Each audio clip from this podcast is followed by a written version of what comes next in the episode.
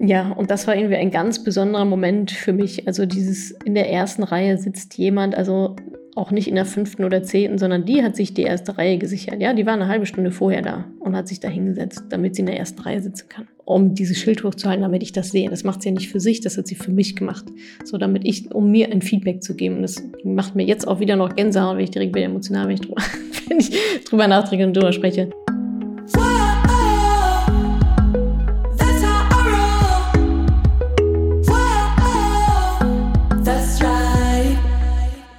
Salü, ihr Moneypennies. Es ist endlich, endlich, endlich wieder soweit. Der nächste Quartalsbericht steht an. Ihr hört ihn gerade. Ich freue mich sehr, dass ihr mit dabei seid. Hier kurz, worum es geht. Und zwar erzähle ich euch, warum ich mich an das Interview mit John Strelecki nicht erinnern kann, was ich bei der Haussuche gelernt habe, was bei einem Blackout live vor 3000 Menschen bei einem meiner Auftritte passiert ist, was meine Schulter mir sagen wollte, welche eine Frage die Antwort immer schon mitliefert, warum wir bekommen, was wir tolerieren, welche Entscheidungen zu einem leichteren Leben führen, was mich maximal an der Elterngelddiskussion ärgert, besonders von Menschen, die sich dann auch noch Feministin nennen, und zum Schluss ein Wortspiel, das deine Perspektive auf dein Umfeld, denke ich mal schon, um einiges verändern wird. Außerdem noch mal kurz, wir suchen einen Social Media Manager, Social Media Managerin. Wer also Lust hat, bei uns mal ordentlich äh, Content aufzumischen, neue Kanäle zu erschließen, Strategien, Konzepte zu machen, Sachen zu posten und so weiter, also die ganze Bandbreite uns da auf ein neues Level zu heben, meldet euch super gerne bei uns, meiner moneypenny.de slash Jobs.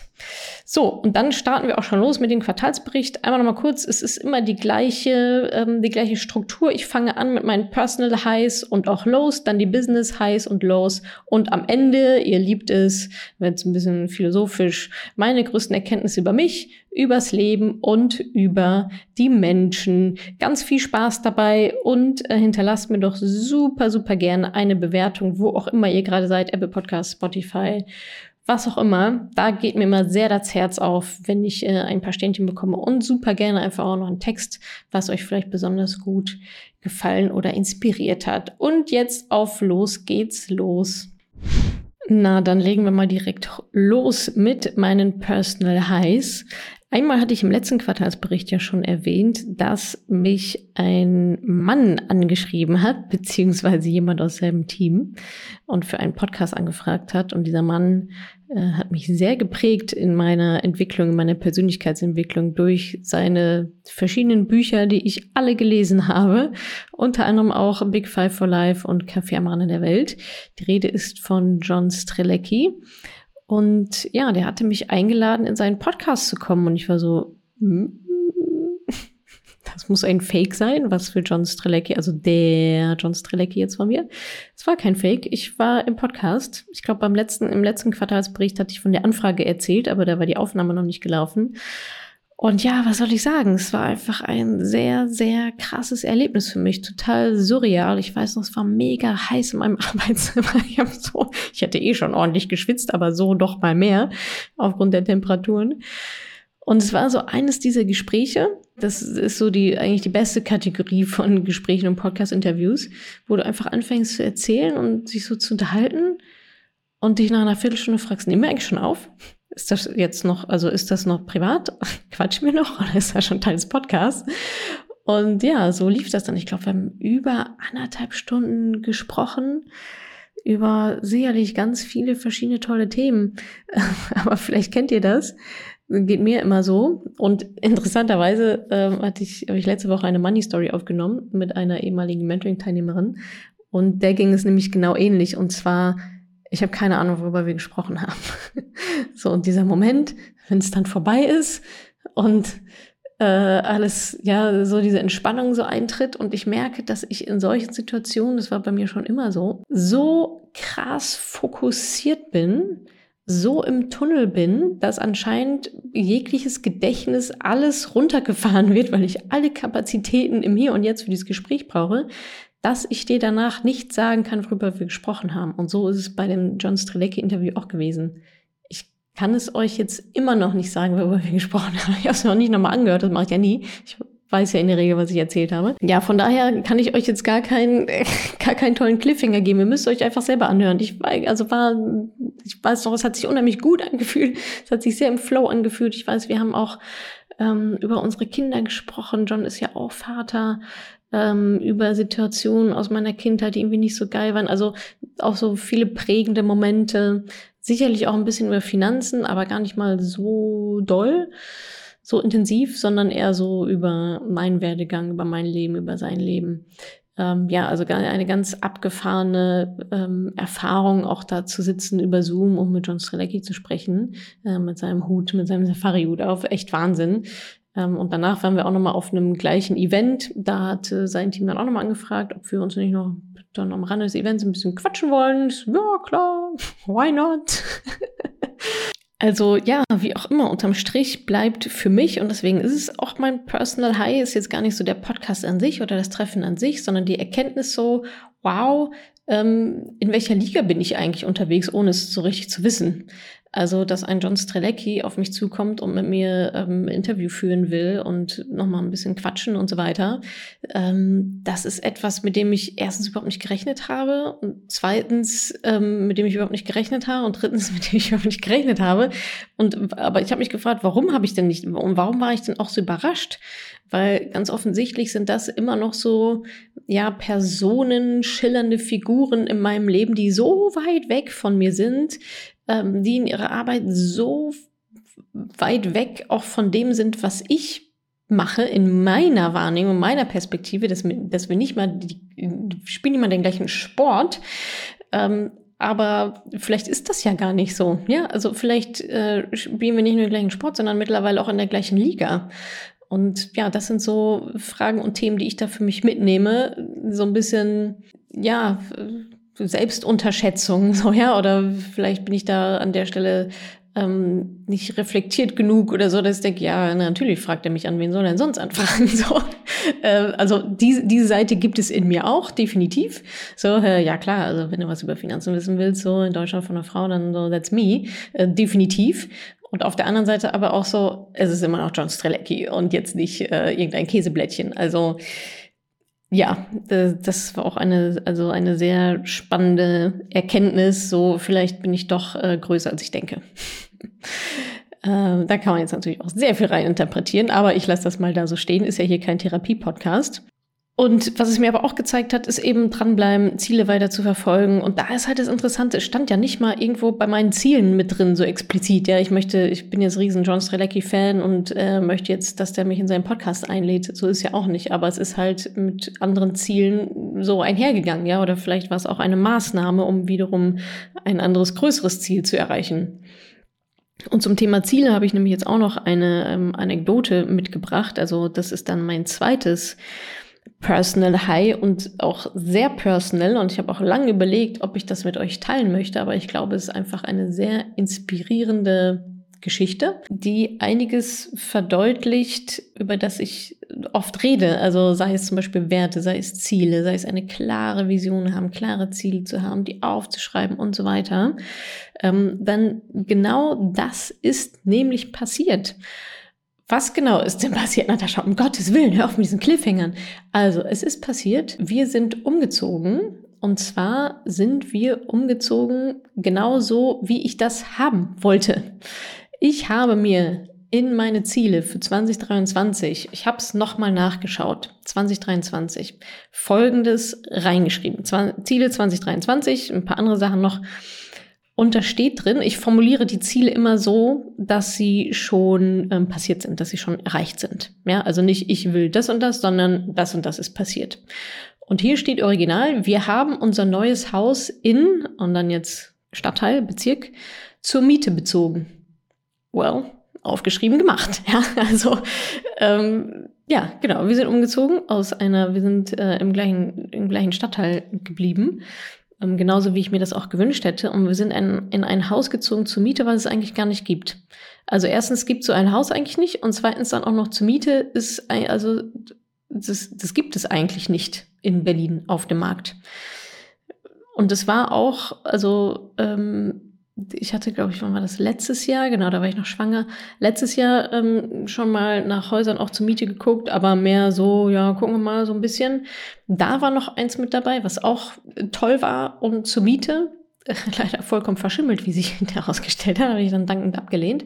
Und dieses hier ist dann jetzt, äh, ja, in zwei Jahren das zweite auf dem Markt, was es überhaupt gab und attraktiv war und schön war und äh, meinen Standards entsprochen hat. Äh, das erste hat nämlich nicht meinen Standards entsprochen. Also wenn man es so sieht, ist dieses Haus das einzige, das mir in den letzten Jahren über den Weg gelaufen ist, wo ich sagen würde, jo, nehme ich, ziehe ich sofort ein, muss ich nicht zweimal drüber nachdenken. Absolutes Hell yes, let's go. Ähm, und das ist es am Ende des Tages auch geworden. Also ja, ich habe mir äh, ein Haus gewünscht, oh, kriege ich direkt Gänsehaut, wenn ich das erzähle. Ich habe mir ein Haus gewünscht mit, mit kleiner Terrasse, mit Garten, mit ähm, Natur drumherum. In Berlin wohlgemerkt, wir sind weiterhin in Berlin. Ähm, gerade für, für das Kind einen Garten. Ich bin mit großem Garten aufgewachsen. Ich wollte unbedingt einen Garten haben. Tür auf, Kind raus, ja, melde dich, wenn du Hunger hast. Und genau so ist es jetzt gekommen. Also absolutes, absolutes Traumhaus, absoluter Wahnsinn. Neueste Ausstattung, Photovoltaikanlage auf dem Dach, ach, also alles, ja, wirklich ähm, eine Umrollbox fürs Auto aufladen. Also wie gesagt, dieses Haus, eigentlich gibt es das gar nicht und schon gar nicht zur Miete. So, dieses Haus äh, haben wir bezogen. Wie sind wir da jetzt rangekommen? Relativ klassisch, ja, über ein Immobilienportal. Aber ich habe nochmal überlegt, dass das der Weg, wie wir dieses Haus jetzt bekommen haben, das war jetzt ein recht klassischer Weg. Ja, habe halt geguckt, bei Immobilienportalen angeschrieben, äh, Gespräch ausgemacht, tralala. Hat natürlich auch ein bestechend süßes Baby mit dabei. Darf man jetzt auch nicht unterschlagen. Ähm, und trotzdem gab es aber auch einige Maßnahmen davor, die halt nicht unmittelbar gefruchtet haben. Ne, ich habe Suchanzeigen aufgegeben, ich habe natürlich mit Freunden darüber gesprochen, ich habe sogar Zettel aufgehangen im Kiez, ich habe am Biola die Zettel dran gemacht und so weiter, die jetzt nicht unmittelbar zum Erfolg geführt haben. Aber dennoch glaube ich ganz fest daran, dass diese Sachen wichtig waren und auch, dass ich dafür ein bisschen Geld ausgegeben habe und so weiter, weil es einfach für mich nochmal die Ernsthaftigkeit unterstrichen hat, dass das wirklich etwas ist, was jetzt dran ist. Das ist nicht so beiläufig, naja, ich guck mal ein bisschen, ich mache mir mal einen Suchauftrag und guck da mal so ein bisschen schwubbidi-dubbidi, guck da mal so ein bisschen rein oder halt auch nicht, sondern ich habe diese Ernsthaftigkeit mir gegenüber und auch, ja, wenn man jetzt ans Manifestieren glaubt, woran ich halt schon glaube, dem Universum gegenüber, ja, die Energien und so weiter, so ausgestrahlt, ähm, dass ich diese, dass es diese Zettel gab, dass ich, also dass ich mir wirklich auch, ich habe mit, auch mit Maklern gesprochen und so weiter, ja. Also ganz verschiedene Maßnahmen. Am Ende des Tages hat der Klassiker, nämlich Immobilienportal, funktioniert. Aber ich bin mir gar nicht sicher, ob das so alles gekommen wäre, hätte ich die anderen Maßnahmen nicht auch ergriffen, um halt das zu füttern, was es dann jetzt letztendlich geworden ist. So, Thema Commitment. Ja, ich habe mich darauf committed, mir selber gegenüber, meiner Familie gegenüber und auch, wenn man so will, dem Universum gegenüber, ähm, dass das gerade ein Prio-Thema ist, dass ich ein Haus finden möchte, das meinen Ansprüchen, das meine Ansprüche erfüllt. Und ich glaube, das war ein ganz großer Teil, warum es überhaupt so gekommen ist. Also, was kann man daraus lernen oder was lerne ich daraus, ja? Ähm, Ernsthaftigkeit, Commitment demonstriert man über Aktionen selbst wenn diese Aktionen, und ich weiß auch, ja, also what are the odds? Also wie hoch ist jetzt die Wahrscheinlichkeit, dass ich jetzt diese Zettel aufhänge und einer nimmt so ein, nimmt so ein Papierschnipsel mit und sagt, hier, ich habe dein Traumhaus. Ja, weiß ich schon, dass das jetzt nicht Ziel für die effizienteste Maßnahme war. Ähm, aber trotzdem ähm, war es eine Maßnahme und in der Summe denke ich schon, dass das dazu geführt hat. Also selbst wenn ihr nicht die Maßnahmen, die eine Maßnahme trefft, die dann zum Ziel führt, eins zu eins, macht es, glaube ich, immer Sinn, lieber einen Ticken mehr zu machen, als einen Ticken weniger zu machen. So, das kann man jetzt auf alle, auf verschiedene Lebensbereiche ähm, irgendwie übertragen. Ja, sei es, äh, sei es, wenn ihr ein Ziel habt, ihr wollt irgendwie fitter werden. So, ja, dann macht doch nicht nur Sport, sondern auch Ernährung und dies und das und jenes und äh, meldet euch im Fitnessstudio an und so weiter. Ähm, oder Thema ähm, Dating oder so, ja. Also da melden sich die meisten ja auch auf verschiedenen, wenn wir jetzt mal in Online-Dating sind, verschiedene Online-Dating-Portale an, zahlen da sogar auch Geld dafür.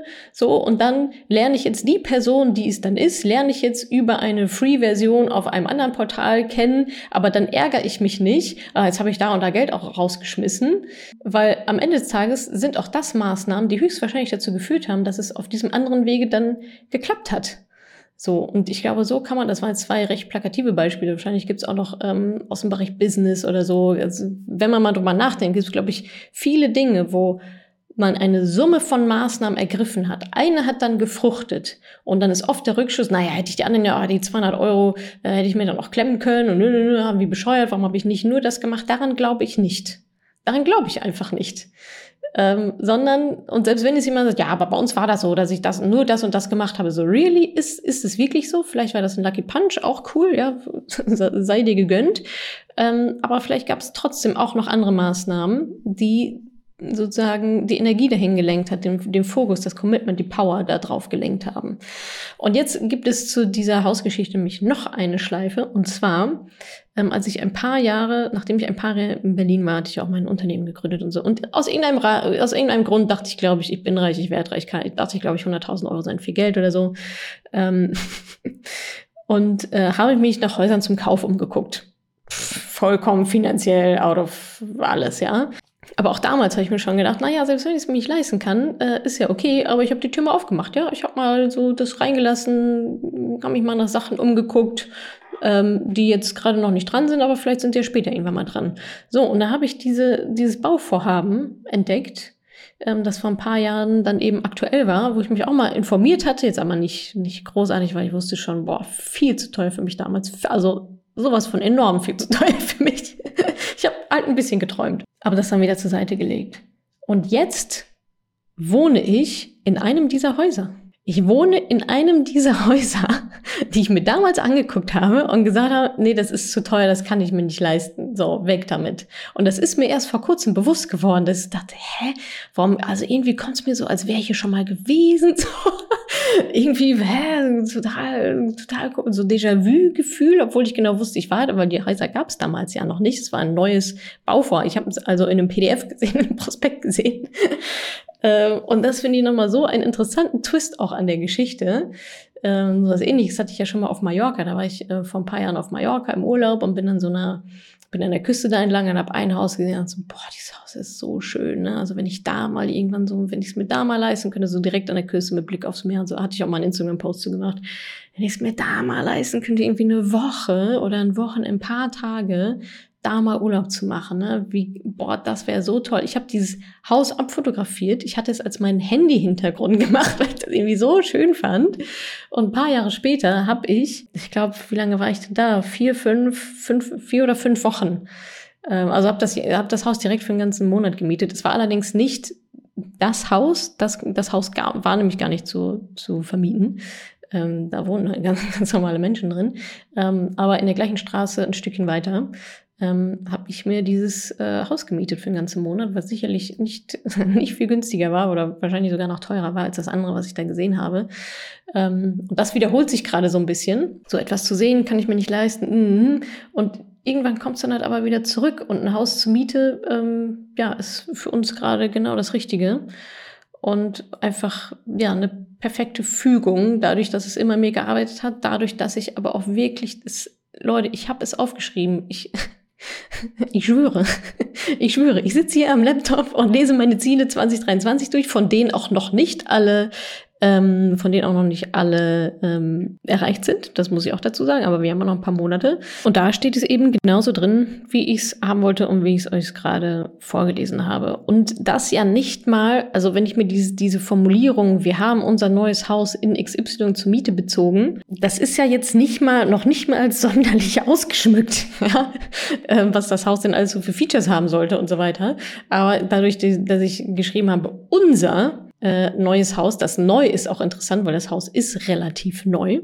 unser neues Haus ähm, zur Miete bezogen. Ähm, also ich hätte es natürlich noch ein Stückchen weit besser machen können und noch ein paar Features des Hauses und so weiter ein bisschen drumherum. Also je, ich sag mal, visueller, desto besser. Aber ich hatte trotzdem, obwohl ich genau das nicht aufgeschrieben hatte, hatte ich trotzdem ein ganz gutes Bild davon im Kopf. Und ähm, das ist sicherlich auch ein Faktor, warum es dann so geklappt hat. Also Leute, schreibt eure Ziele verdammt noch mal auf.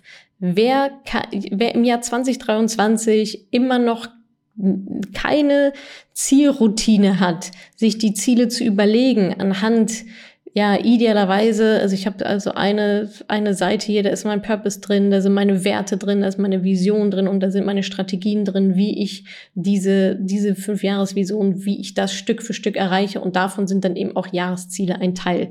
Das ist schon recht advanced. Aber was jede von euch machen kann, ist sich Ziele zu überlegen für jetzt noch die letzten drei Monate diesen Jahres oder guckt noch mal auf eure Ziele 2023. Vielleicht habt ihr die ja aufgeschrieben. Guckt noch mal, was steht da eigentlich noch so an.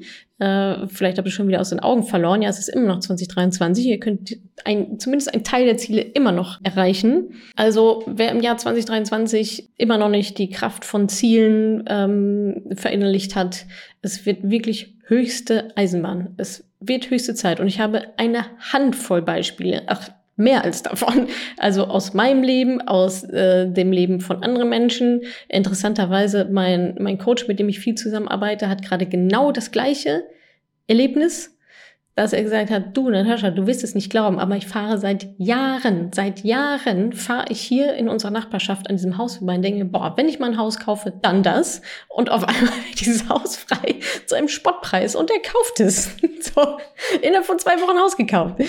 Leute, Ziele aufschreiben, visualisieren, Ihr müsst ja nicht jeden Tag da sitzen und euch eine Kerze anzünden. Aber wenn alleine, und das ist ja auch das Schöne an der Geschichte so ein bisschen, die meisten Menschen haben ihre Ziele nicht aufgeschrieben also die haben noch nicht mal welche. Die haben keine Ziele und geschweige denn haben sie die irgendwo mal niedergeschrieben, aufgeschrieben, keine Ahnung was.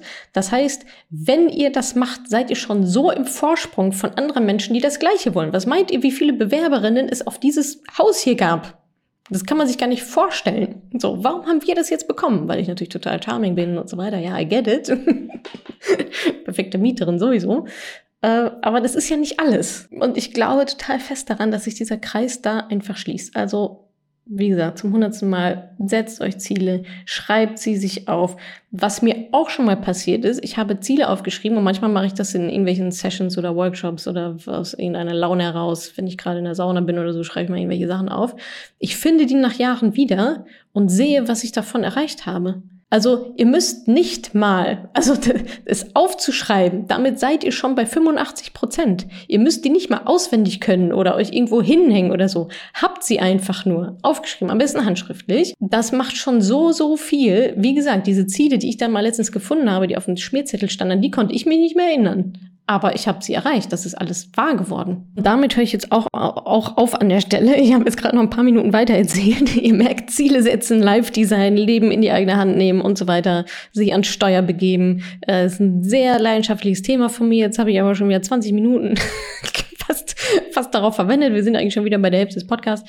Von daher, äh, Leute, Ziel aufschreiben und so weiter. Aber gibt's ja auch immer mal wieder an verschiedenen anderen Input von mir. Und ähm, ja, dann hoffe ich natürlich, dass ihr die Ziele, dass ihr gute Ziele findet, die vernünftig formuliert und dann natürlich auch erreicht, noch in diesem Jahr und oder dann auch im nächsten Jahr. Kommen wir zur nächsten Kategorie, die da wäre, äh, ach so, Personal Lows. Ja, stimmt. Guck mal, wir sind noch niemals bei Personal durch. Also Personal Low, ähm, relativ kurze Geschichte. Mein Körper hat mir gesagt, dass ich, glaube ich, mal vielleicht zwischendurch, äh, ich weiß nicht, sowas wie eine Pause bräuchte oder so. Äh, einmal nur ganz kurz es geht mir jetzt nicht um das Ding an sich, sondern eher auch wieder um die Story dahinter. Ähm, ich hatte eine Entzündung in der Schulter, in der rechten Schulter, und zwar nicht nur von einem Ding, sondern Schleimbeutel und noch drei weitere Sehnenansätze entzündet, konnte also nichts mehr machen mit dem Arm, mit der Schulter, gar nichts. Schleimbeutelentzündung, liebe Leute. Puh. Schmerzen, also Wahnsinn. Wahnsinn. ist also, ja, glaube ich, mit die übelsten Schmerzen, die ich je gehabt habe in meinem ganzen Leben. Ich habe keine Minute geschlafen die Nacht. Zwischendrin dann immer noch ein Kind stillen und so weiter. Also es war, ähm, zu einem Überfluss waren wir dann nämlich auch gerade noch campen. in diesem Camper und mit dem Baby und es hat gewittert. Also es war einfach alles, ja, alles einfach nicht so geil. So, ähm, woher kam jetzt, kommt jetzt diese äh, Entzündung? Leider, leider, leider vom Babytragen. Ja, was äh, sehr traurig ist, weil ich liebe es, das Baby zu tragen. Wir lieben es äh, beide. Aber da äh, muss ich meine Pause machen. Ähm, also mit Tragen meine ich jetzt in so einer, äh, in einer Tragehilfe, nicht einfach nur so freischwebend auf dem Arm, sondern richtig eine Tragehilfe zum Schlafen und so weiter. Das war ein bisschen schade, weil ich hatte mich echt, also das war nämlich, fand ich nämlich total schön, dass ich wieder mehr getragen habe, weil es da in diesem Camp einfach besser in den Alltag reinpasste. Ähm, zu tragen als halt äh, nicht zu tragen oder Kinderwagen oder so weiter ist dann natürlich äh, nicht so gegeben. Und das habe ich sehr, sehr genossen, dass wir wieder mehr getragen haben. Und dann, ähm, ja, aber quasi diese Breitseite. Aber worauf ich eigentlich hinaus wollte, ist, dass Schultern ja psychosomatisch auch sehr interessant sind. Ich weiß nicht, wer von euch mit Schultern zu tun hat oder Verspannung im Nacken oder äh, eine komische Haltung oder ähm, angespannter Kiefer, Hals ähm, so die ganze Region, Schultern und so, steckt ja schon einiges dahinter. Und jetzt mal eine Situation, als ich mich dann irgendwie durch diese Nacht gekämpft hatte. Ich weiß überhaupt nicht mehr, wie das, also es haben auch keine Schmerzmittel, es hat einfach nichts angeschlagen, mich da aus dem, aus diesem, ja, aus unserem Campingwagen äh, irgendwie befreit habe. Ich weiß gar nicht, wie ich mich angezogen habe. Ich kann es überhaupt nicht rekonstruieren. War eigentlich nicht möglich. Geht ja dann doch immer irgendwie. Genau, lag ich wirklich, da gab es ein großes Feuer. Ich lag auf dem Boden vor diesem Feuer. Es war kalt, es war nass, hat geregnet. äh, lag da auf so einer Picknickdecke und äh, zwei Leute um mich drum herum, so, so ein bisschen was von Physiotherapie und so weiter verstanden und halt am Machen und am Tun und drücken und massieren und einringen und was nicht alles. Ähm, und dann griff eine dieser Personen an meine Schultern und meinte, oh, du trägst ganz schön viel. Ich so, naja, Baby ist jetzt auch eigentlich schon 10 Kilo und so. Und da sagt sie so, nee, nee, ich meine nicht dein Kind. Huh. okay, äh, ja, das äh, könnte sein, dass da ganz schön viel auf diesen Schultern lastet.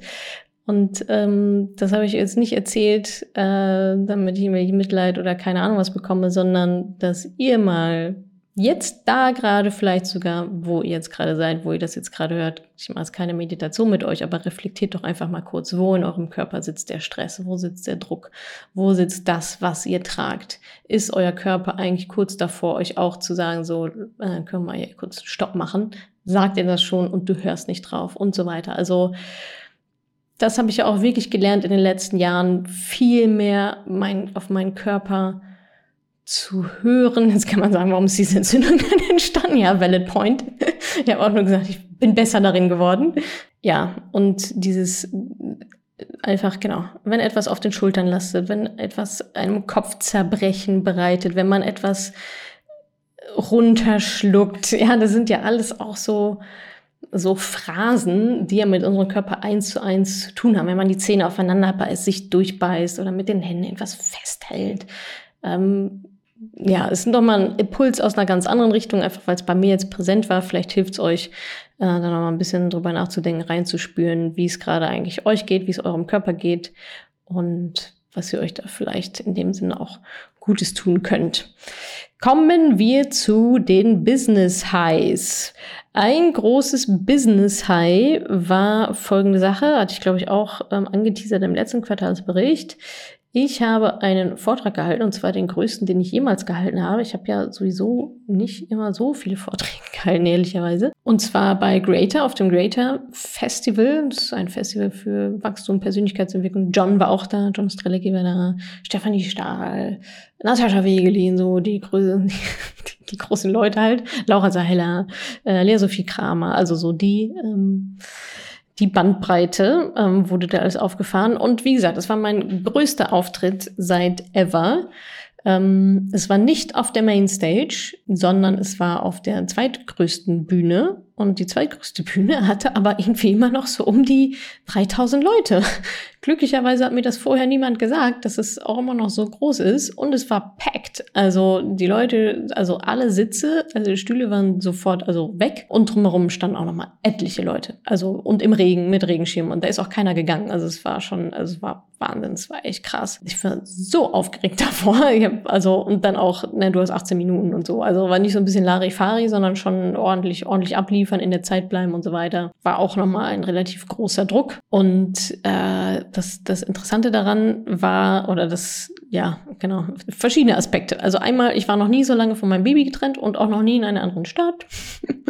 Und das war schon auch nochmal zusätzlicher Druck, den ich mir gemacht habe. Also es war halt einfach eine weitere Komponente, die ich so nicht einschätzen konnte. Wie wird das laufen und so. Und äh, ja, turns out, ich glaube, das Baby hat mal mitbekommen, dass ich weg war. Es war so, oh, du bist auch wieder, ja, cool, toll. ähm, also war alles, alles total gut funktioniert. Ich habe, glaube ich, mehr gelitten. Ich habe deutlich mehr gelitten unter, unter der Trennung. Also das war ein Aspekt, ein, ja, eine Neuerung. Dann ähm, habe ich einmal auf der Bühne sowas von komplett den Faden verloren absolutes Blackout. Ähm, ich habe es mir auch nicht nochmal angeschaut seitdem. Absolutes Blackout, Fahren verloren, wusste nicht mehr. Also mein Vortrag war auch recht anspruchsvoll. Also da war viel Storytelling drin, aber eben auch viel fachlich Faktisches. Es war schon, ich, ich habe es schon recht komplex gemacht, weil ich dann nicht nur irgendeine Story laberababa runterspulen will, sondern auch, dass die Leute mit was in der Hand nach Hause gehen. Und das war mein Anspruch, halt beides zu machen. Und das ist gar nicht so leicht. Auf jeden Fall habe ich einmal komplett den Faden verloren. Ähm, aber das Publikum war so großartig, dass direkt angefangen haben zu klatschen. Und äh, also ich, so, ich glaube, ich habe sogar ins Publikum gefragt, so, was habe ich gerade erzählt? Kann ich mal ein Stichwort geben, weil ich es echt nicht, echt nicht hinbekommen habe. Und dann äh, hat mir jemand sogar auch ein Stichwort reingerufen und dann habe ich, äh, so, ah ja, okay, aber eigentlich wusste ich es auch immer noch nicht. Hab dann auch noch, ich glaube, ich habe so zwei Sätze gesagt, die auch einfach überhaupt gar keinen Sinn gemacht, sowohl inhaltlich als auch grammatikalisch, so einfach nur, um irgendwas zu sagen. Aber dann bin ich auch wieder reingekommen, so. Und dann habe ich mir auch gedacht, weißt du, also, die wissen ja auch nicht, wenn ich was falsch erzähle oder wenn ich was weglasse. Also muss man sich ja auch mal so die andere Perspektive einnehmen, ja. Ähm, ich will natürlich, dass ich alles rüberbringe, was ich halt rüberbringen möchte, aber wenn ich da jetzt einen Aspekt vergesse, sitzt auch keiner und sagt, hey, Natascha, du hast einen Aspekt vergessen, weil die wussten ja eh nicht, was ich denen erzählen wollte. Ähm, also ja, hat das ganz gut. Ich glaube, ich habe aber tatsächlich dann doch alles erzählt. Nur halt mit diesem einen Aussetzer, aber das war auch, auch da wieder Learning, ja, wohl, super wohlwollendes Publikum. Alle fanden es geil zum Schluss, ja, authentisch, irgendwie alles cool, macht dich menschlich, passt irgendwie, passt irgendwie auch ganz gut rein in diese, ja, ich sag mal, Performer-Welt, wo halt alle irgendwie perfekt sind und alle sind reich und so weiter. Ja, von daher war das irgendwie auch ein ganz schönes Learning, dass davon die Welt nicht untergeht. Also ich musste auch lachen. Ja. war jetzt auch gar nicht so ein Panikmoment, sondern wäre so, ah, shit, wie kommst du da jetzt wieder raus? Also wenn euch sowas auch mal passiert oder wenn ihr Angst davor habt, all good. Die Leute finden es äh, finden's sogar ja noch cool. Ähm, ja, und dann gab es noch was total Schönes, denn als ich fertig war mit meinem Vortrag, natürlich auf die Sekunde, äh, 18 Minuten, saß vorne jemand in der ersten Reihe im Publikum und hat ein Schild hochgehalten, da stand drauf, Achtung, du hast mein Leben verändert. Und ich war so, what? Ähm, das hat mich echt so berührt. Sie hat sich glücklicherweise hinterher noch über Instagram gemeldet. Das war nämlich die Sandra. Shoutout an Sandra. Ja, und das war irgendwie ein ganz besonderer Moment für mich. Also dieses in der ersten Reihe sitzt jemand, also auch nicht in der fünften oder zehnten, sondern die hat sich die erste Reihe gesichert. Ja, die war eine halbe Stunde vorher da und hat sich da hingesetzt, damit sie in der ersten Reihe sitzen kann. So um dieses Schild hochzuhalten, damit ich das sehe. Das macht sie ja nicht für sich, das hat sie für mich gemacht.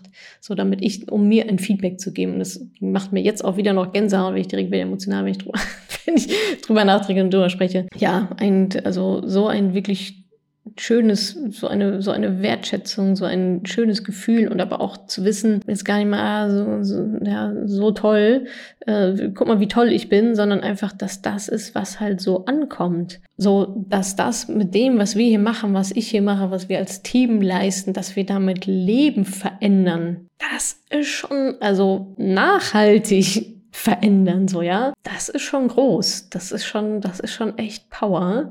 Und total schön, dass es diese Rückmeldung dann auch wirklich gibt. Und ich melde, in, merke halt in solchen Situationen, und das merke ich auch bei unseren Events, bei dem Mentoring Alumni Days oder auch bei dem, ähm, bei dem Mentoring Tag für diejenigen, die dann aktuell im Programm sind, dass das auch für uns einfach so wertvoll ist, dieses Feedback auch zu bekommen. Und auch nochmal, wir sitzen auch den ganzen Tag vor unseren Laptops und Mikrofonen und Kameras und so weiter, beschäftigen uns mit natürlich auch ganz vielen kleinen Sachen, die ja dann die große Summe ausmachen.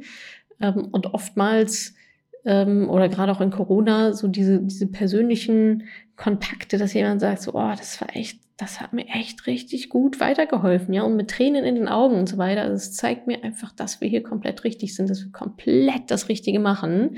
Äh, auch egal, was irgendwelche anderen sagen ähm, sondern das ist halt das, worauf es ankommt. Ja, es kommt nicht darauf an, was irgendeine Presse schreibt oder was irgendwer anderes oder was Tante Ulla sagt oder denkt oder so.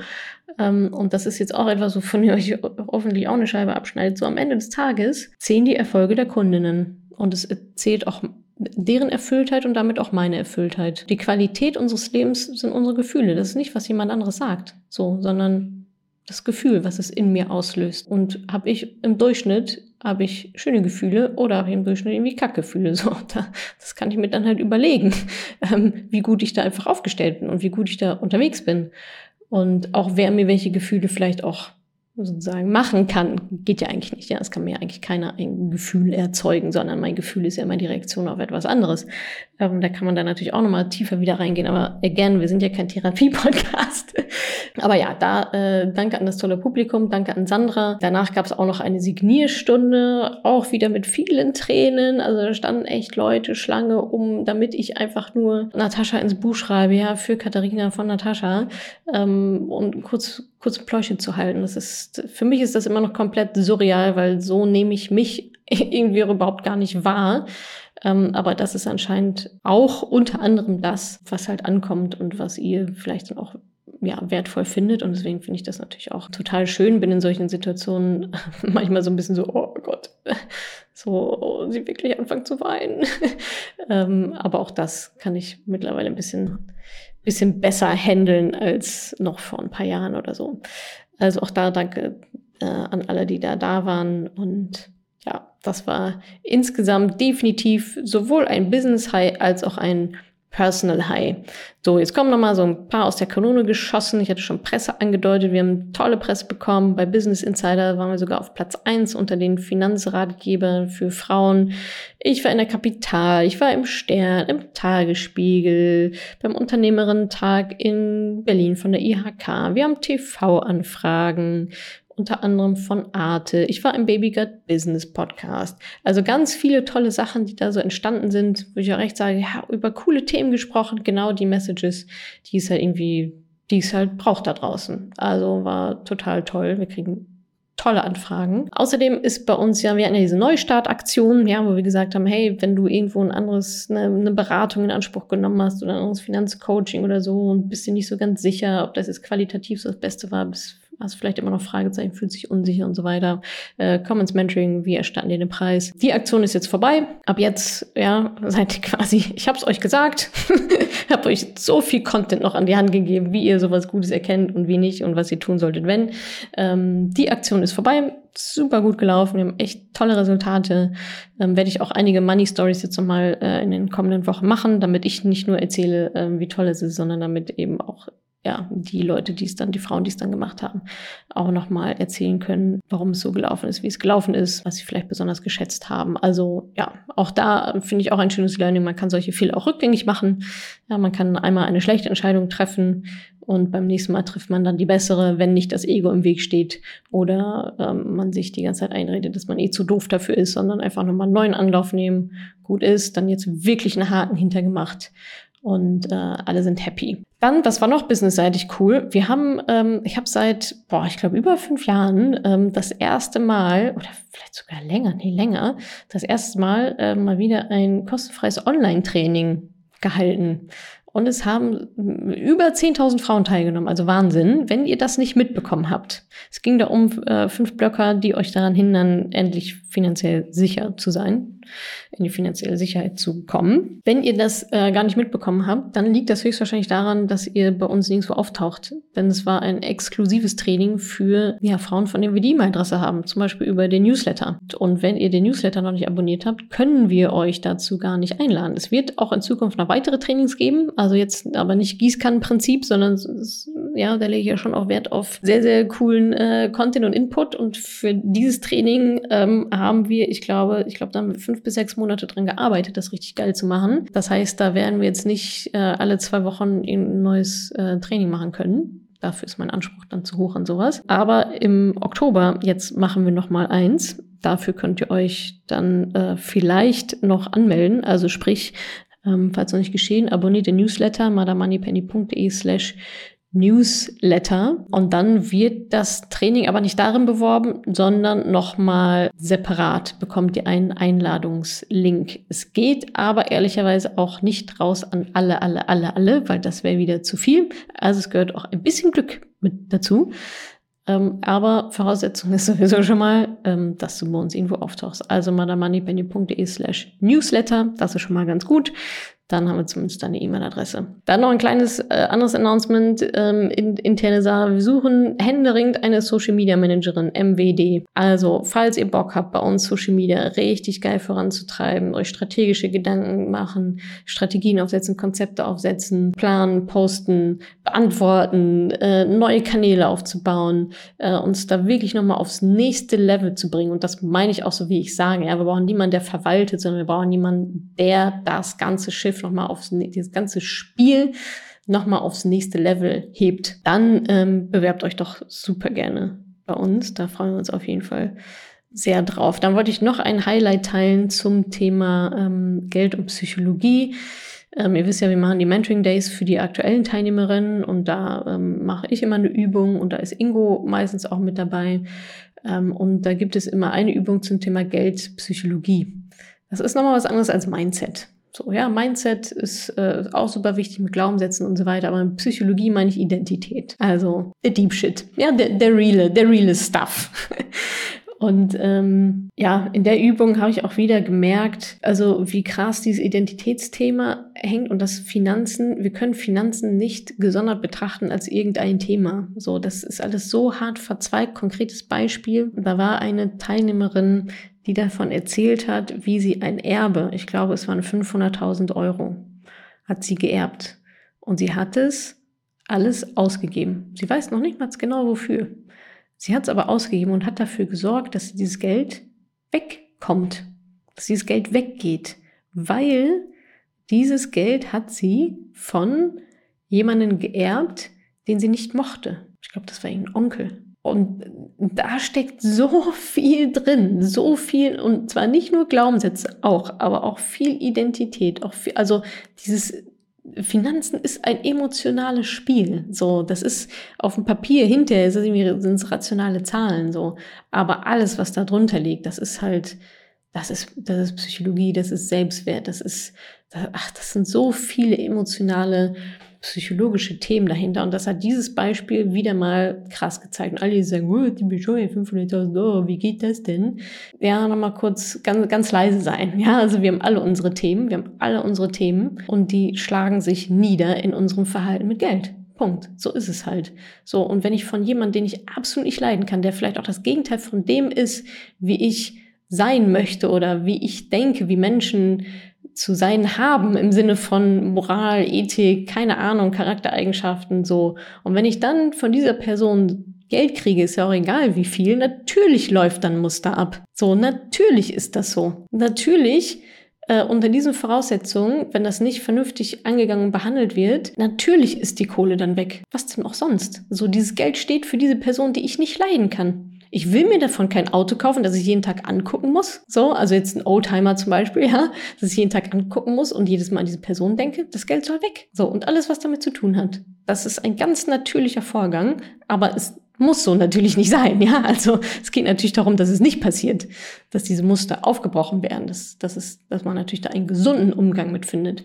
Aber nichtsdestotrotz sind das halt so Themen, die halt in jedem von uns schlummern. Und das ist ein schönes plakatives Beispiel, denke ich, dafür, dass Geld einfach so, so, so, so viel mehr ist als halt ein paar Scheine und ein paar Zahlen. So, da steckt einfach nochmal so viel mehr drin.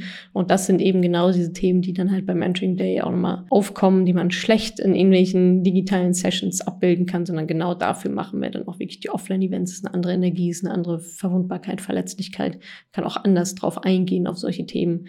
Ähm, solche Themen haben einen ganz anderen Raum, im wahrsten Sinne des Wortes, dann an dieser Stelle. Das waren auch schon die Business Highs. Also ihr merkt, ziemlich geiles Quartal auf verschiedenen Ebenen. Ähm, Business Low habe ich jetzt auch gar nichts, aber ansonsten äh, wird gerade auch einfach, ja, viel aufgeräumt, viel nochmal neu, strategisch gedacht positioniert, wie sehen wir eigentlich die nächsten Jahre, was tut sich so im Markt, wo wollen wir eigentlich hin, wo wollen wir uns strategisch hin entwickeln, aufstellen. Ähm, das macht gerade super viel Spaß. Genau, also von daher, ja, bin ich, glaube ich, dann jetzt durch, sowohl mit dem Personal Highs als auch mit den Business Highs and Lows bleiben also noch meine drei, meine größten Erkenntnisse. Hier wird es ja immer ein bisschen philosophisch an der Stelle. Und gleichzeitig weiß ich auch, dass es eine eurer Lieblingsparts ist. Also fangen wir mal an mit meinen größten Erkenntnissen. Einmal über mich. Oh, da habe ich zwei Knaller für euch. Eins habe ich schon mal äh, vorhin so ein bisschen angedeutet mit den Gefühlen. Ähm, genau, bleiben wir doch direkt da. Also, was mir nochmal bewusst geworden ist und auch interessanterweise im Gespräch mit einer ähm, Mentoring-Teilnehmerin, da habe ich nämlich eine Money-Story mit ihr aufgenommen und da ging es viel um Gefühle. Wir hatten irgendwie so eine Dynamik so untereinander, dass wir viel über Gefühle gesprochen haben.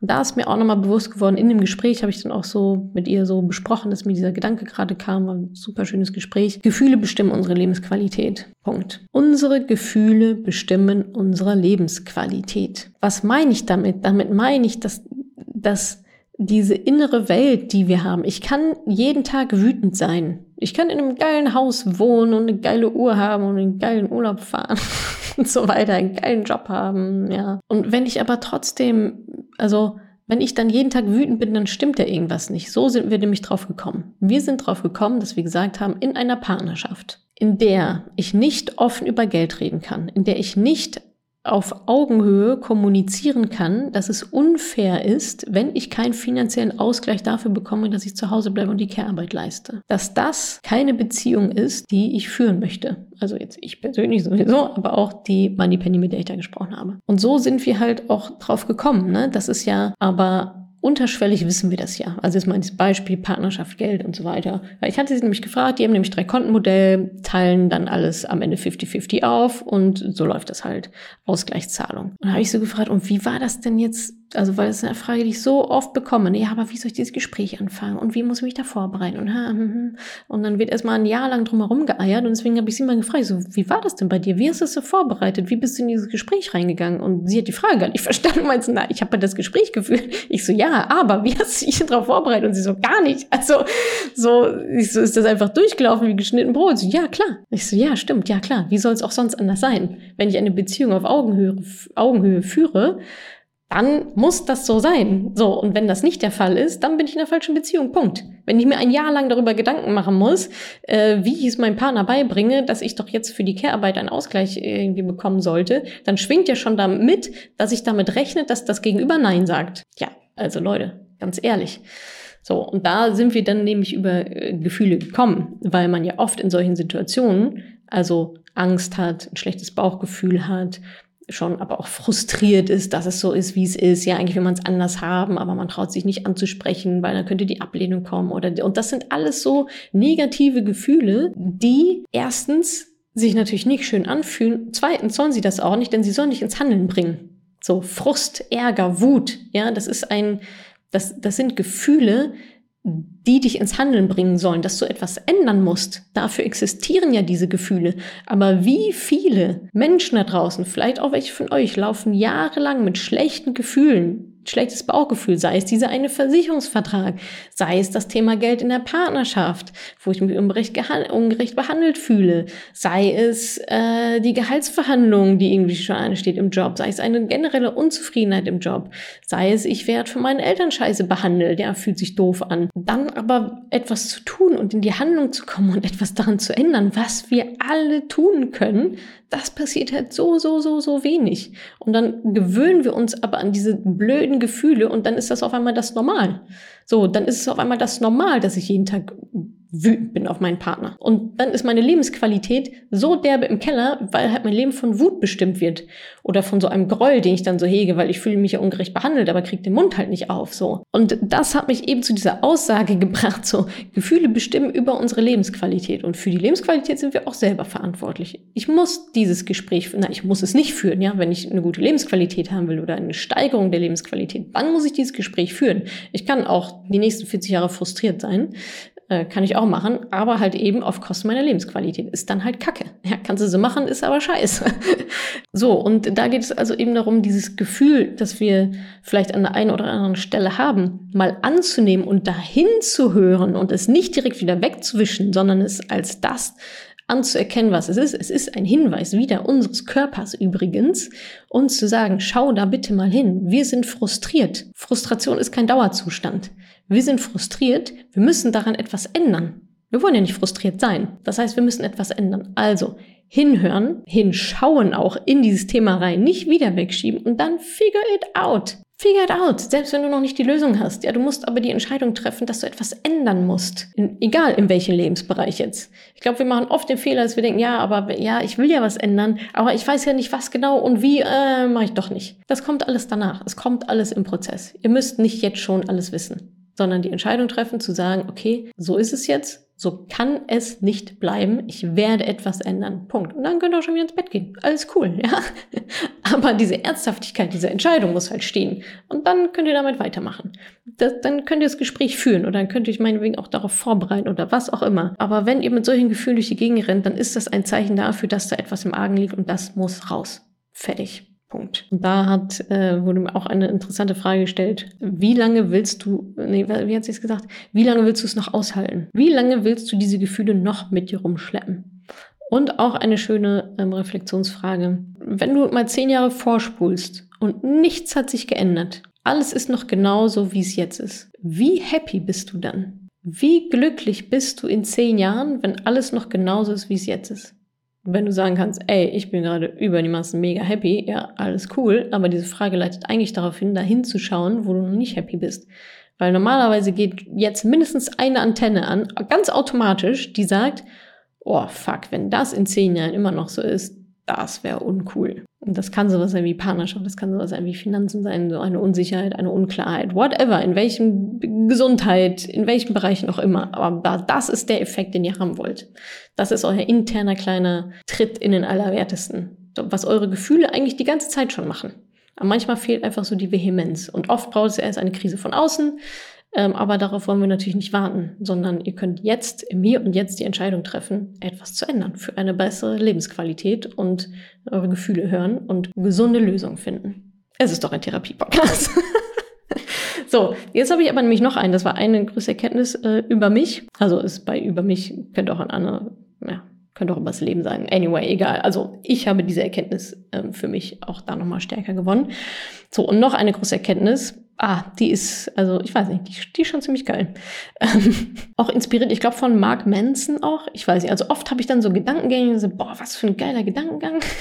und dann so, ah, aber irgendwo habe ich es doch vor ein paar Jahren vielleicht auch schon mal gelesen, gehört, da war es nicht so resonant und jetzt passt es halt total. In einem Satz zusammengefasst, wenn ich mich selber frage, ob etwas so ist, dann ist es nicht so. Hm. Ich dröse es mal für euch auf. Dinge, die selbstverständlich sind, die hinterfragen wir nicht. Wenn wir uns aber die Frage stellen, ob etwas so ist, dann ist es also nicht selbstverständlich. Ich stelle es in Frage, also ist es nicht so, wie ich es gerne hätte. Beispiel. Ich muss mich nicht fragen, keine Millisekunde, ob ich mein Kind liebe. Ich muss mich nicht fragen, ob ich mein Kind liebe. Das ist, die, Frage ist vollkommen, also die Frage gibt's gar nicht. Die Frage gibt's de facto gar nicht. Die Frage ist absolut lächerlich. Also für mich jetzt, ja. Nicht für alle, weiß ich schon. Aber für mich jetzt, ich muss mich nicht fragen, ob ich mein Kind liebe. Natürlich. Ja, also so, hä? Verstehe die Frage nicht. In dem Moment nochmal auf, weil sie jetzt auch viel bei Partnerschaft, warum sagt man nicht so viel bei Partnerschaft, auch bei Partnerschaft sind. Ich habe jetzt auch viele Interviews gerade zum Thema Partnerschaft gegeben, Geld in der Beziehung und so weiter, vielleicht deswegen so präsent. Wenn ich mich aber frage, liebe ich diese Person? Liebe ich diese Person wirklich? Hm. Wenn es so wäre, würde ich mir die Frage wahrscheinlich nicht stellen. Liebt mich diese, liebt mich die andere Person wirklich? Hm. Führen wir eigentlich eine Beziehung auf Augenhöhe? Hm. Bin ich eigentlich finanziell sicher aufgestellt?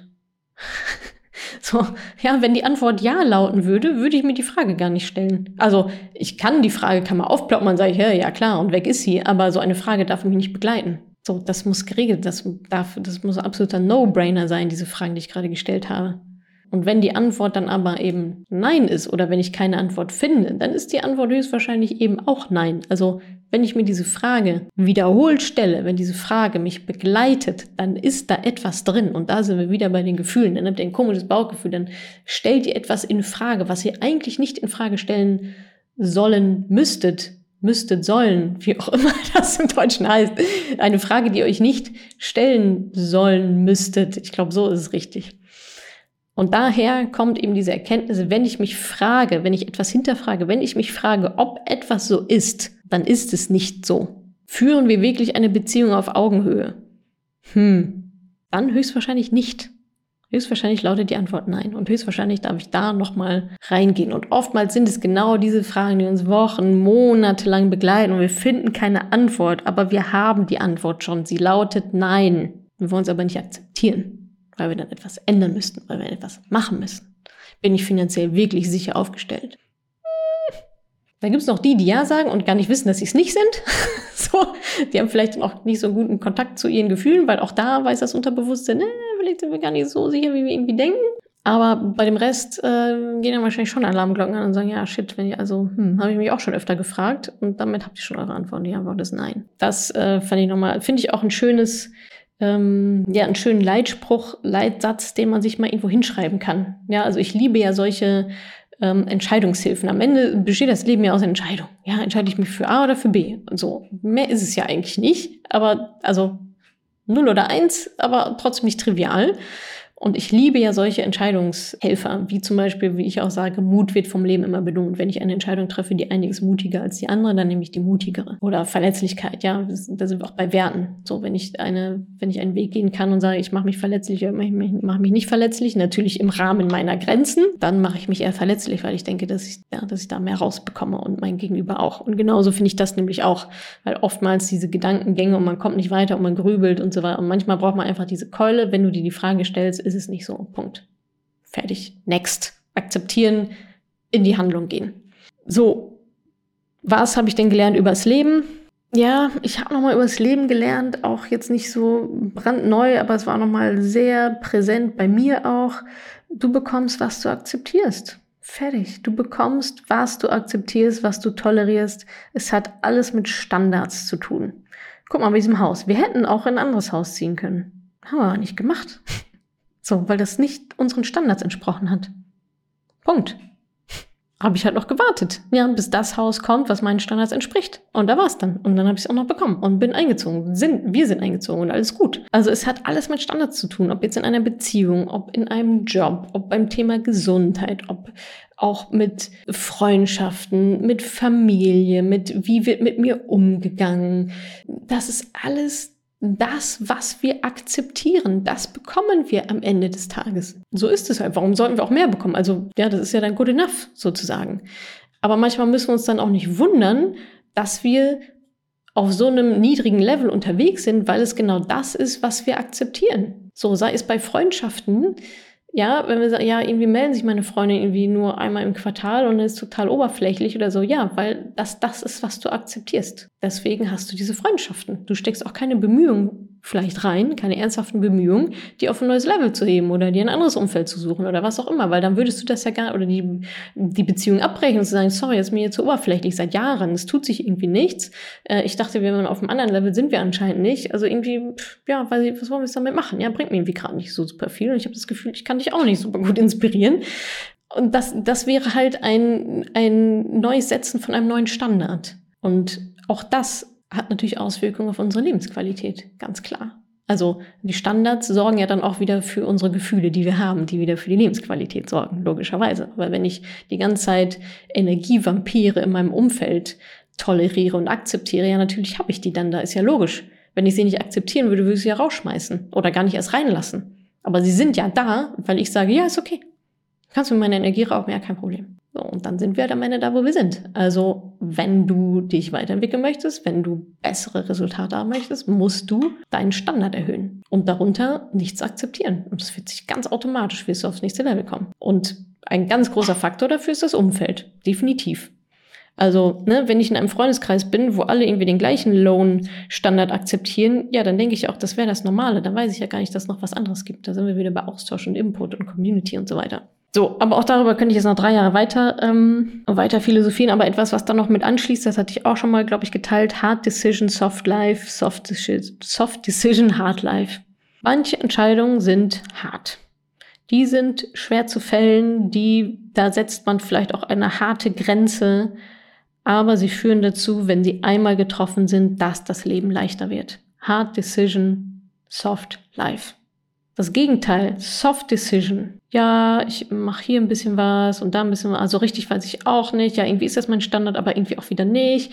Ach, eigentlich müsste ich ja mal, aber nee, mach ich, ach, ja, weiß ich nicht so genau. Hm, hm. So immer so Soft Decisions, so vertagen, doch nicht machen. Ja, aber, ja, aber, ja, aber. Führt zu einem Hard Life schwierigeres Leben. Es war bis und also das ist, sage ich jetzt nicht als Profi in dem Gebiet, sondern ich bin hier bei, bei den Learnings. Ich habe auch das wieder gelernt auf, auf eine recht harte Art und Weise. Ähm, hard Decision, Soft Life.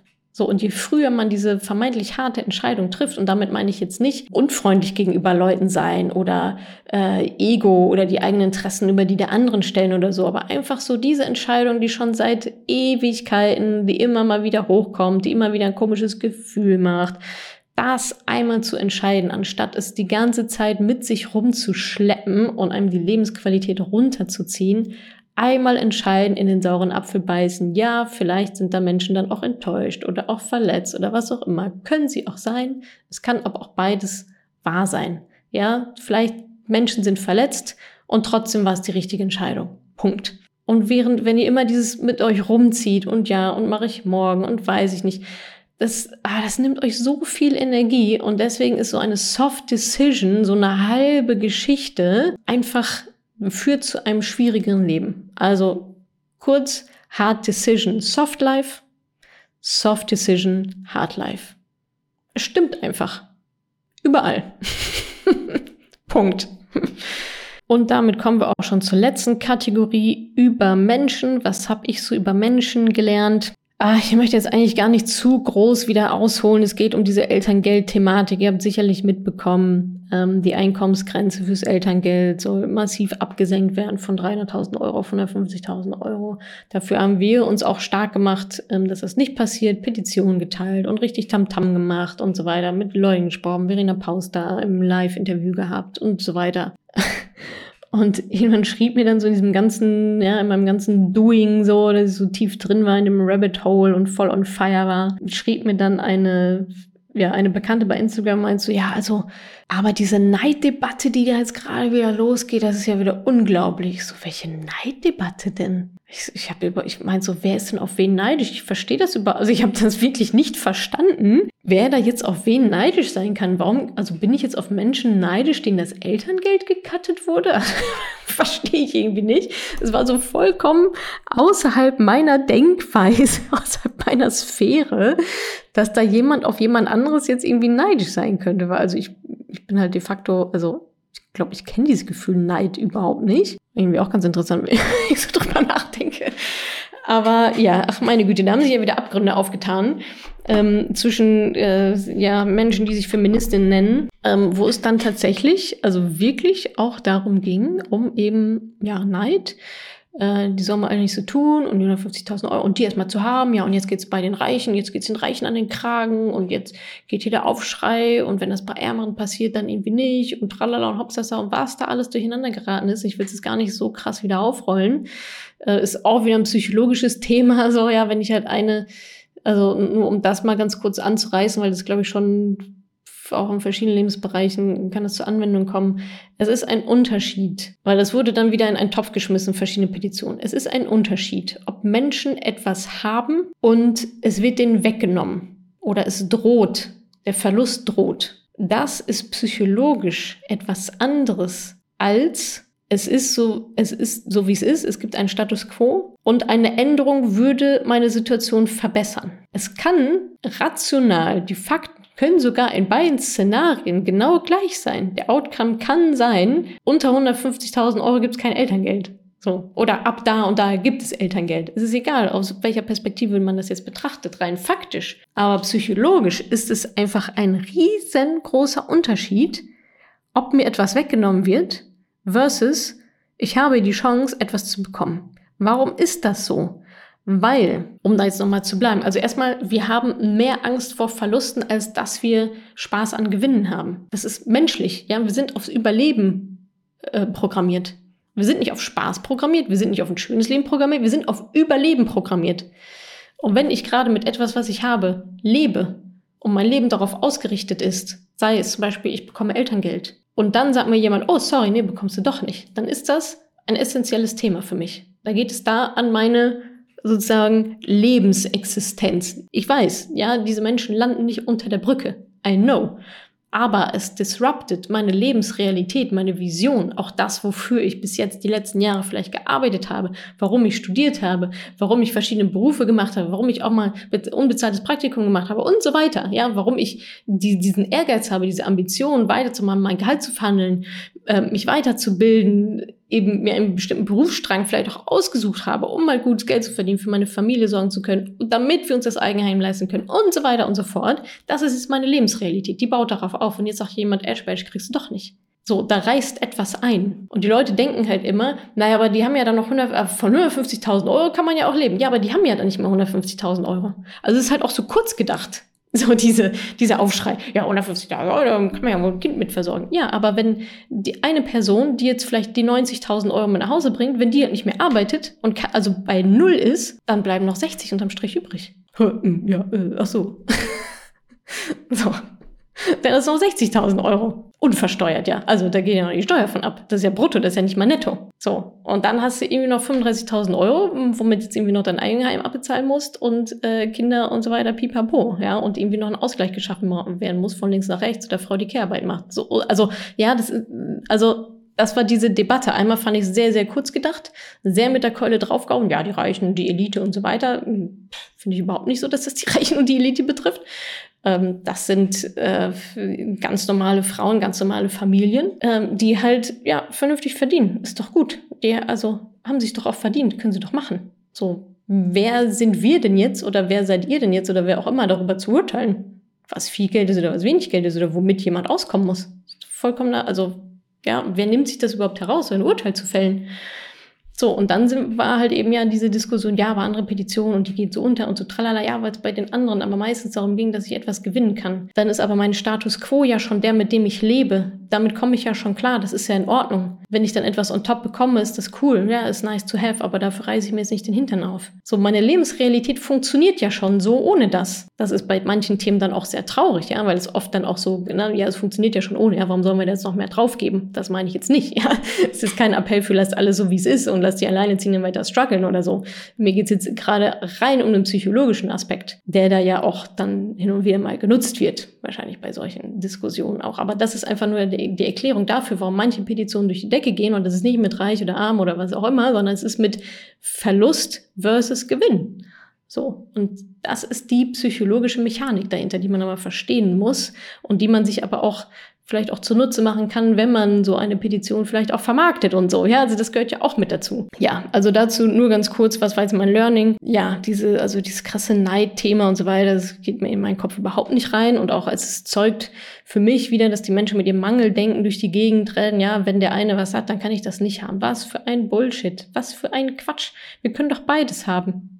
Wir können doch alle Kindergeld bekommen. Wo ist, was ist denn jetzt das Thema? So, das ist das, also das muss doch das Ziel sein. Ich fand es so schade zu sehen und zu erleben, wie sich da, wie gesagt, selbsternannte Feministinnen, die aber nur Feministinnen sind, wenn es um ihre Sachen geht und wenn alle anderen für sich einstehen, dann wieder mit der mit ihrer keine Ahnung reichen Keule kommen. Ganz ehrlich, das ist so, pff, ja, weiß ich gar nicht, wie ich das bezeichne. Also äh, ja, hat für mich einfach wenig mit Feminismus zu tun. So, und dann ist es genau das, was man den Reichen dann mal aufbringt. Ja, die gucken nur auf sich selber, die gucken nur auf sich selber. Also ich kenne sehr, sehr wenige Menschen, die gut verdienen, die gutes Geld haben, ähm, die nicht auch für andere einstehen, die nicht spenden, die nicht auch andere Petitionen unterschreiben und so weiter. Andersrum, mh, hm, ja, also naja, es ist, also es wird von den Reichen immer erwartet, dass sie sich für alle anderen einsetzen und umgedreht aber nicht. So. Äh, weil dann können sie ja für sich selber sorgen. Ja, klar, ist ja okay, machen sie ja auch, aber äh, dann kommen noch nicht mit der Keule um die Ecke, so, weißt du? Also, ja, da wird oft mit zweierlei Maß gemessen. Großes Neiddenken, großes, was auf Mangeldenken beruht, meiner Meinung nach. Es wurde überhaupt nicht an einem Strang gezogen. Es hat mit, teilweise wusste ich überhaupt nicht, ob ich, ich wusste teilweise wirklich nicht, ob es Satire ist, also ganz ernsthaft. Manche Videos, die mir geschickt wurden, habe ich die 30 Sekunden angeguckt und habe gesagt, ich kann es mir nicht angucken. Ich kann es nicht, ich kann es mir, kann mir den Bullshit nicht geben. So, äh, will ich auch, damit will ich auch nicht meine Zeit verbringen. So, ich habe eine ganz klare Meinung, ganz klares Standing dazu. Ich höre mir die anderen Sachen gerne an, aber äh, irgendwo ist dann halt irgendwie auch Schluss. Ähm, mein Job ist es nicht, irgendwelche Diskussionen anzuführen, so, sondern für das einzustehen, ähm, wofür ich stehe und wo viele auch sehr, sehr, sehr, sehr viele andere stehen. Ähm, und das ist dann irgendwie auch cool. Ja, ich muss hier nicht die Welt retten, ich muss nicht eine Lösung, ich muss hier nicht irgendwelche Lösungen präsentieren für Probleme, die halt gemacht werden. Und da war, glaube ich, das ganz große Problem ja, dieses Mangeldenken, die Neiddebatte, ähm, dieses mit dem Finger zeigen auf andere und dieses Nicht-Verstehen, Nicht-Verstehen, dass am Ende die Personengruppe drunter leidet, zu der wir alle gehören, und zwar die Frauen. Und da ist es doch egal, ob eine Frau unter einem System leidet, die 1000 Euro im Monat verdient oder die 10.000 Euro im Monat verdient. Ja, es ist auf einem anderen Level von außen betrachtet. Aber das Leiden und die Ungerechtigkeit ist doch die gleiche. Der Fehler im System ist doch der gleiche. Und was wollen wir denn? Wir wollen doch nicht, dass reiche Frauen mehr leiden als arme. Wir wollen doch, dass keine Frau unter solchen komischen Systemen leiden muss. Keine Familie, keine Kinder. Und das verstehe ich nicht. Das verstehe ich nicht, wie man sich dann als Feministin bezeichnen kann oder auch als Feminist. Ich habe jetzt mehr Videos von Frauen dazu auch bekommen. Und diese gemeinsame Basis, worum es doch eigentlich im Kern geht, sowas von aus den Augen verliert. Plus, es ging ja auch gar nicht darum, dass irgendjemand anderes was weggenommen wird. Also es wurde, es wurde nur darauf draufgehauen, dass die sogenannten Reichen, die Elite, sich für sich selbst einsetzt. Was alle anderen die ganze Zeit machen. Oder halt auch nicht, aber well, kannst du ja machen. so, ja, wie gesagt, ich, also da kann ich stundenlang drüber echauffieren, über dieses, also ja, also es ist alles außerhalb meiner Bubble passiert. Ich glaube, ich wäre gar nicht so drauf gekommen, hätte mich diese eine Bekannte nicht drauf gestützt. Ich bin, war absolut erschüttert, was da draußen abgeht. Würde mir wünschen, dass wir da viel mehr an einem Strang ziehen und auch Leute supporten, die vielleicht de zu deren Personengruppe ich nicht gerade gehöre, was wie gesagt von den Reichen immer erwartet wird, was die auch immer machen. Aber irgendwie ist es dann, glaube ich, immer nicht gut genug, weil ja, wenn man viel Geld hat, dann äh, ja, weiß ich nicht, äh, ist man unehrlich oder kann, ich weiß nicht, was da für Glaubenssätze auf der anderen Seite dann irgendwie mitspielen oder achte man eh auf sich selber oder tralala. Deswegen nützt es auch wenig, da mit Fakten gegen anzukämpfen, weil das ist eine Glaubenssatzbrille, das ist, ja, das, das ist eine Wahrnehmung der Sicht, die so weit weg von meiner eigenen ist. Ähm, da, da braucht man mit Fakten halt nicht ankommen. Das ist ein emotionales Thema und deswegen, ja, kommt man dann, glaube ich, auch schwer überein, wenn man da nicht die gleiche Einstellung zu solchen Themen hat und auch zum Leben hat und so weiter. Aber ja, wie gesagt, ähm, das war jetzt so mein Learning. Mangeldenken tut uns einfach nicht gut. Ähm, Feminismus, da geht es um Frauen und es sollte wirklich egal sein, wie viel da jemand verdient sondern es geht am Ende des Tages geht es immer um genau das Gleiche und zwar Gleichberechtigung und dass eben keine Frau, egal egal wie viele Kinder, egal welche Haarfarbe, egal wie viel sie verdient, egal wo sie wohnt, unter solchen Systemen leiden muss. Punkt. Und alle, die das nicht unterschreiben können, ja, sollten sich dann vielleicht auch nicht Feministin nennen. So, genug gerantet. Ein, einen coolen Spruch habe ich noch für euch. Wollt ihr den noch hören? Seid ihr noch da? Test 1, 2, 3. Ähm, ein schönes Zitat. Ich bin ja, ich muss ja sagen, manchmal bin ich auch relativ stumpf und scroll Instagram durch und finde aber auch echt coole Zitate. Eins, was sehr bei mir hängen geblieben ist. Achtung, schreibt euch auf. You cannot change the people around you, but you can change the people around you. Mhm. Soll ich das nochmal sagen? You cannot change the people around you, but you can change the people around you. Du kannst also nicht die Leute ändern. Du, also du kannst Menschen kannst du nicht ändern. Ist so. Du kannst Menschen nicht ändern, die um dich herum sind. Aber du kannst ändern, welche Menschen um dich herum sind. Das Umfeld ist entscheidend. Wie gesagt, ist, glaube ich, ganz gut deutlich geworden, auch in diesem Podcast. So, damit entlasse ich euch in euren Tag. Schön, dass ihr mir zugehört habt. Ich hoffe, es war einiges mit dabei, was euch inspiriert, was ihr mitnehmen könnt. Ähm, wie gesagt, wenn ihr auch Bock habt auf so ein Online-Training, wenn wir das nochmal machen, abonniert auf jeden Fall den Newsletter, madamoneypenny.de slash newsletter. Bis dahin, macht's gut, bis bald.